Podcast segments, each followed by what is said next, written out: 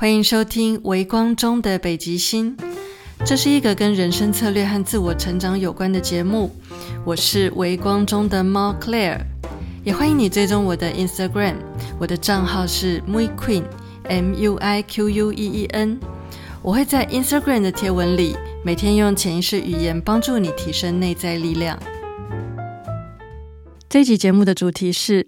小心，别成为受害者情节底下的受害者。改变世界比你想象中更容易。最近我看到有些人，他们觉得新闻很负面，大环境很负面，这个时代很负面，所以呢，因此感到焦虑、感到生气，或是感到无奈或无助。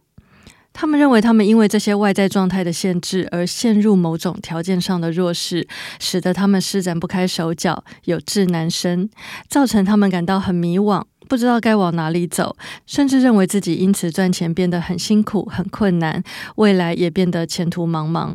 但我必须坦白说，如果有我刚刚说的那些想法的人，其实已经让自己不小心成为受害者情节底下的受害者了。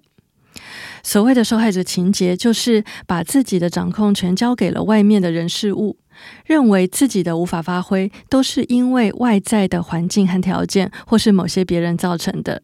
可是，当一个人陷入受害者情节的时候，他就陷入了一种盲点，忘记去看到自己能够握有力量的那一面。他的潜意识选择继续当一个弱者，也许这样就不必去面对检验，不必去面对改变的压力，而且还有很多话题可以跟别人引起共鸣。但是，这种失去掌控权的状态，却会让人越来越失去斗志，越来越不敢面对自己真正的实力，同时越来越不敢去勇敢创梦。而且，在他的内心世界里，也会逐渐累积非常多负面的自我暗示，越来越相信自己是个弱者，越来越相信人生很艰难。这种人生体会逐渐形成他的经验法则，再演变成一种根深蒂固的信念。最后变成他顽固的细胞记忆，成为一种本能反应。那么，你应该想象得到，再这样继续发展下去，他的人生会活成什么样子呢？事实上，表象并不一定是真相，而且你所相信的都会成为你的现实。你看见的世界，是你心里相信的世界，而不一定是这个世界真正的全貌。真正的世界将满足每个人不同的信念、不同的想象和各式各样不同的个人课题，所以真正的世界就像神奇的平行时空一样，会根据每个人不同的需要，让他看见以及让他活在他跟这个世界一起创造的某种幻象当中。如果你静下来，客观仔细的想一想，你会发现，不管大环境是好是坏。不管我们处于太平盛世或战乱的年代，不管现在政府的政策和国际局势是什么，不管经济环境是富裕还是贫穷，这世界上总有人过得像是天生好命，也总有人过得辛苦不如意。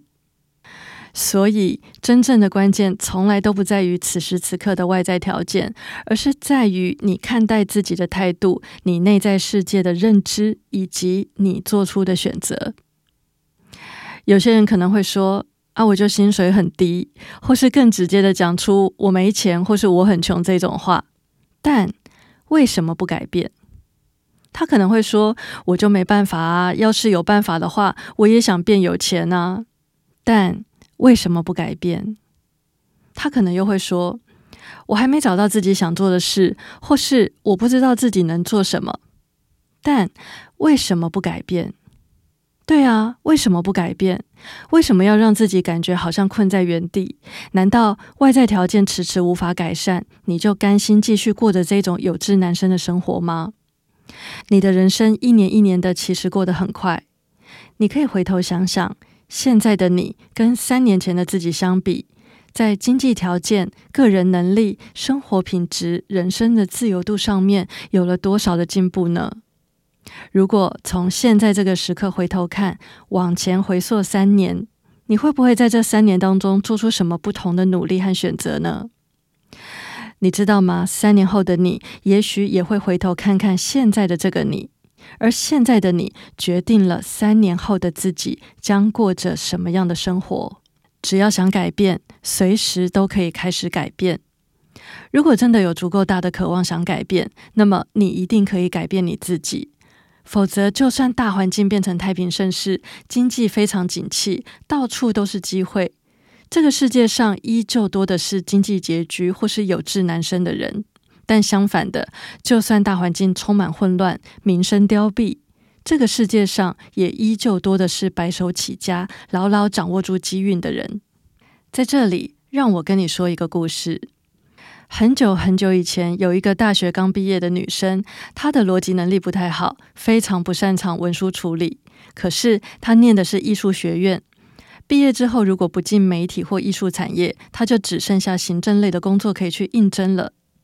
她对自己没有什么自信，因为她觉得自己什么都不会，勉强能说是专长的，可能只有写作。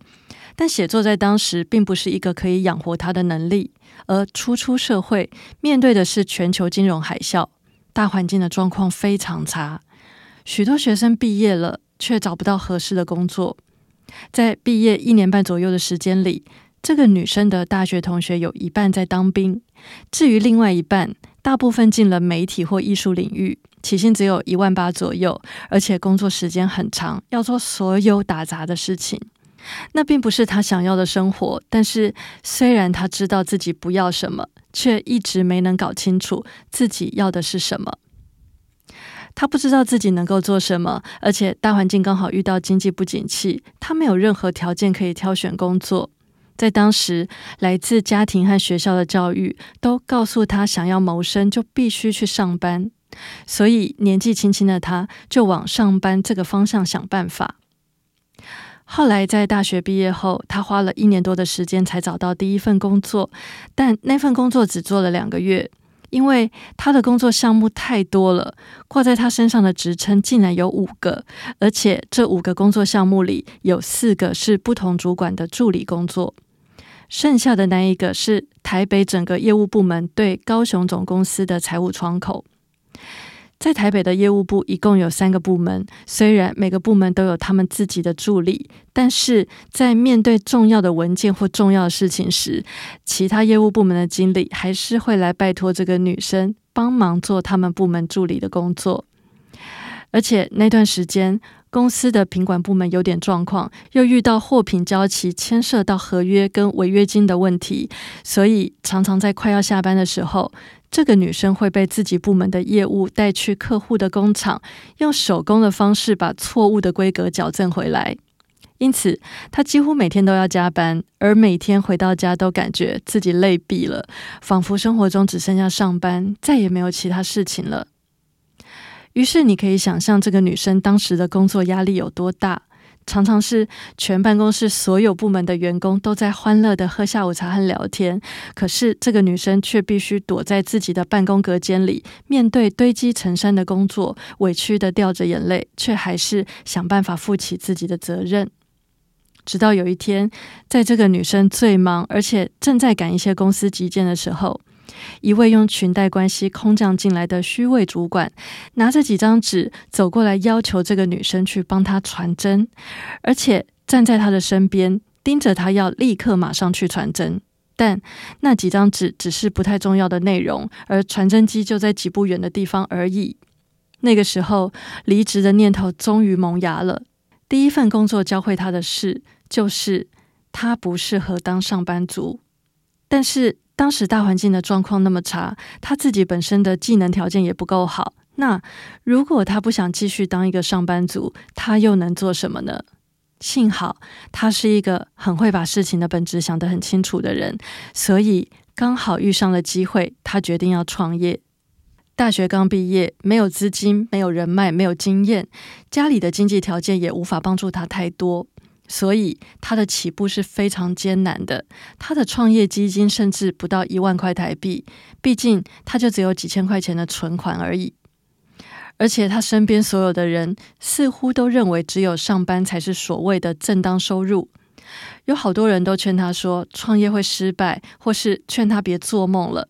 但幸好他很确定自己非常不适合当上班族，所以可以说创业对他来说就是一种背水一战的选择。否则还真的只能嫁人去当家庭主妇了。而嫁人去当家庭主妇这个选项的风险才是最高的。后来，他选择长距离通勤，去住在房租非常便宜的地方，利用每天通勤的时间听各种演讲和课程的录音，也利用等人的时间看一些内容有价值的书。因为他已经很确定需要往哪个方向去培养自己，所以每天用超过三个小时的时间在训练自己。那些演讲和课程的录音，他听到几乎都会背了，而且手上也都有毕美逐字稿的笔记。他观摩了非常多成功人士和成功学专家们的生活和工作方式，并且想办法调整自己的各种心态，锻炼自己看事情的眼光和格局。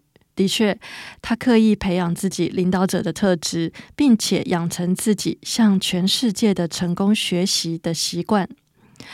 而且，为了要在超过四百人的场合独立担当一场演讲的主讲人，他认真练习提升自己讲师的风范，从内容、台风、氛围的营造到说话的音调和抑扬顿挫，完完全全的帮自己做了一场大改造。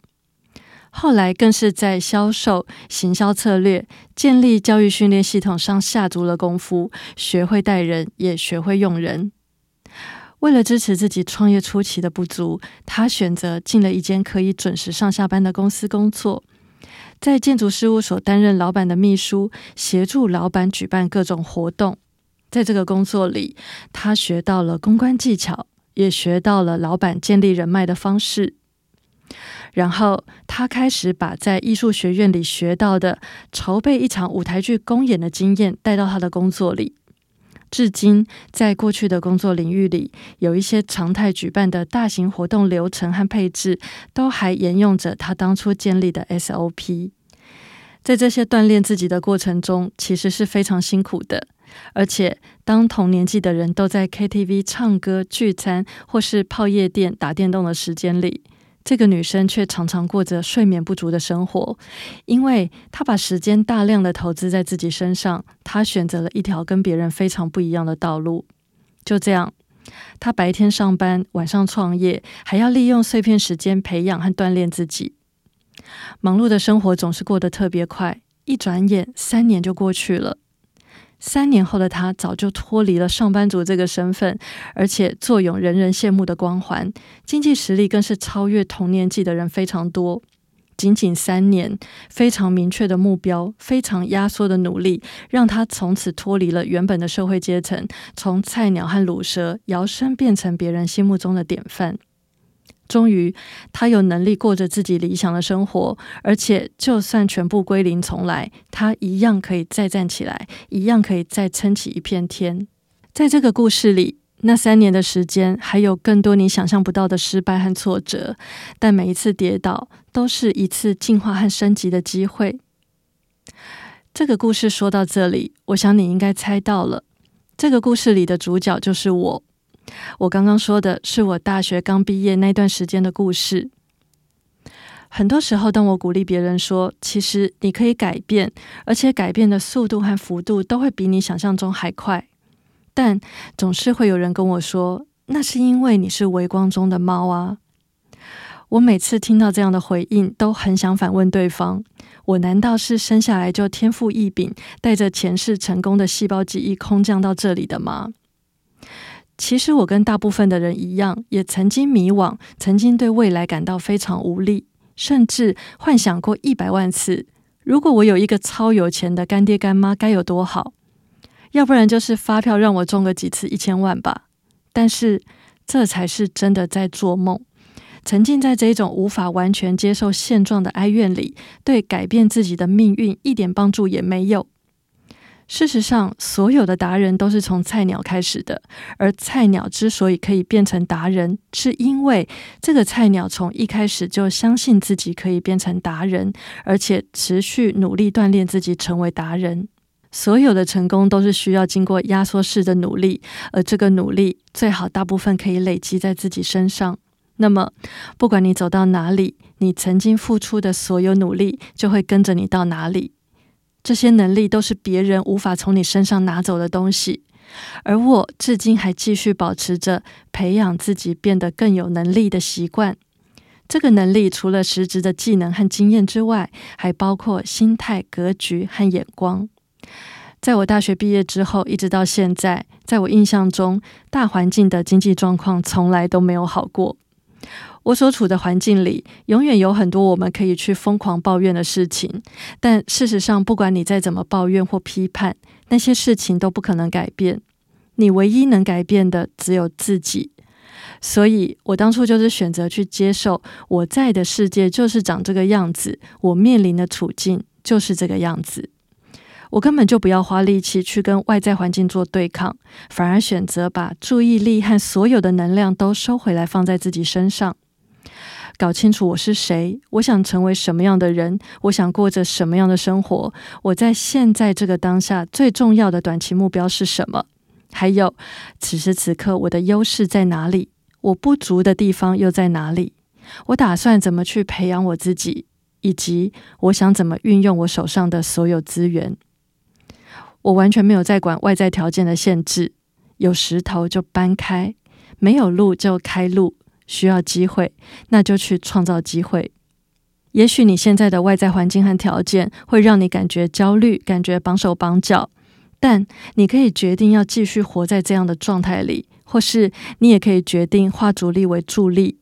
当你感到不满、感到痛苦的时候，就告诉自己你要改变这一切，你值得过更好的生活。而重点是，你的配套策略是什么？当你决定要摆脱不满意的生活，那你打算怎么做呢？你愿不愿意先蹲后跳？你愿不愿意先让自己不舒服，然后再让自己的生活变得很舒服？如果答案是 yes，那么你打算怎么做呢？别为了你不能决定的事情抱怨和烦恼，也别去评判那些你不能插手的政策或企业决策。把注意力收回来，专注在自己的目标，专注在自己能够掌控的地方，并且不断的去改良自己的人生吧。你可以为自己做的事情真的太多了，而那就是一连串的人生策略。你想活成什么样子，那就尽情的去创造它吧。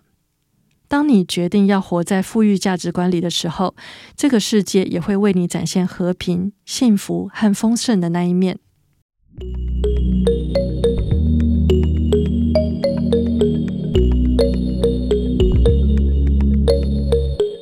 最后，让我问你一个问题：你希望老了以后能过着什么样的生活呢？你在老了之后的每一天，是否依然能够过得精彩而且充满价值？欢迎你把这一题的答案在 Apple Podcast 上留言给我，或者你也可以到 Instagram 私讯跟我分享，我会很开心能够有机会认识你。我的 Instagram 账号是 MuiQueen。M U I Q U E E N，期待在 Instagram 可以见到你。如果你需要更多的支持和资源，我会把相关的讯息都放在节目的资讯栏里，希望对你有帮助，也希望你一切顺利。嘿，谢谢你收听到最后。如果你喜欢《微光中的北极星》，请帮我按个订阅，并且在 Apple Podcast 上给我五星评价，好让更多人可以知道这个节目。感谢你的收听，我们下一集节目见。